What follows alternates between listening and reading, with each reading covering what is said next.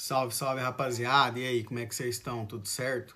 Como foram esses estudos aí de Apocalipse? Espero que esses estudos tenham te ajudado a você entender o que realmente o livro de Apocalipse quer dizer. É realmente muito conteúdo, muita coisa. Foram muitos vídeos que a gente dedicou tempo, investiu tempo para estar tá trazendo esse conteúdo para você, então eu espero que esse conteúdo tenha edificado a sua vida. Já de início, quero te pedir para você se inscrever nesse canal, ativar as notificações, comenta, compartilha, curta esse vídeo, que isso ajuda muito a gente, a gente continuar fazendo esses vídeos, beleza? Para concluir esse estudo de Apocalipse, eu queria ler o trecho de um livro do C.S. Lewis. Se você já me conhece há algum tempo, você sabe o quanto eu gosto do C.S. Lewis, o quanto eu admiro a literatura dele, as crônicas de Nárnia, fora a coleção dos livros dele.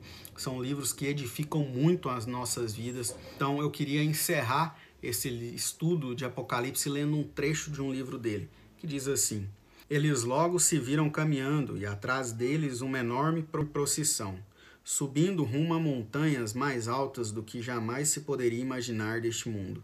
Mesmo que estas existissem e pudessem ser vistas aqui, naquelas montanhas, porém, não havia neve. Só florestas, doces pomares, cachoeiras reluzentes, uma acima da outra, subindo para sempre. E à medida que eles subiam, a terra por onde passavam ia se tornando cada vez mais estreita, como um vale profundo de cada lado e do outro lado do vale a terra que era a verdadeira Inglaterra ia ficando cada vez mais perto. A luz adiante foi ficando cada vez mais forte. Lúcia notou que uma infinidade de penhascos multicoloridos erguiam-se à frente deles, com uma escadaria gigante. Foi aí que ela esqueceu tudo o mais, ao ver que Aslan em pessoa vinha vindo, descendo, saltando de um rochedo para o outro, com uma cascata viva, plena de beleza e de poder. E a primeira pessoa que Aslan chamou para perto de si foi o jumento enrolado. Nunca um jumento pareceu tão bobo e sem jeito quanto enrolado quando se dirigiu ao encontro de Aslan. E ao lado deste, ele mais parecia um gatinho perto de um cão, São Bernardo.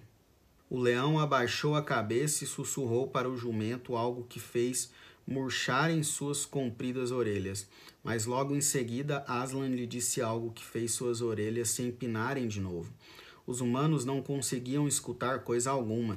Então Aslan voltou-se para eles e disse: Vocês ainda não parecem tão felizes como eu gostaria.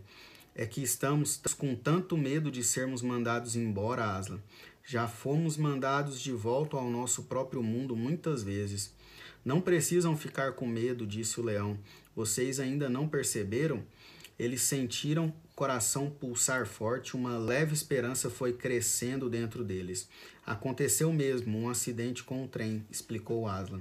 Seu pai, sua mãe e todos vocês estão mortos, como se costuma dizer nas terras sombrias. Acabaram-se as aulas, chegaram as férias. Acabou-se o sonho, rompeu a manhã.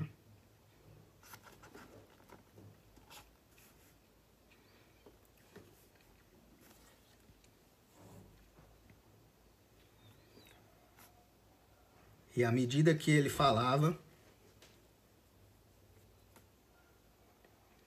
e à medida que ele falava, ele já não lhe parecia mais um leão.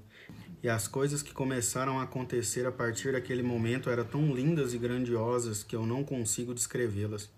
E para nós, isto é o fim de todas as histórias, e podemos dizer com absoluta certeza que todos eles viveram felizes para todo sempre. Para eles, porém, foi apenas o começo da verdadeira história. Toda a vida deles neste mundo e todas as suas aventuras em Nárnia haviam sido apenas a capa e a primeira página do livro. Agora, finalmente, eles estavam começando o capítulo 1 da grande história que ninguém na Terra mais conseguiu ler.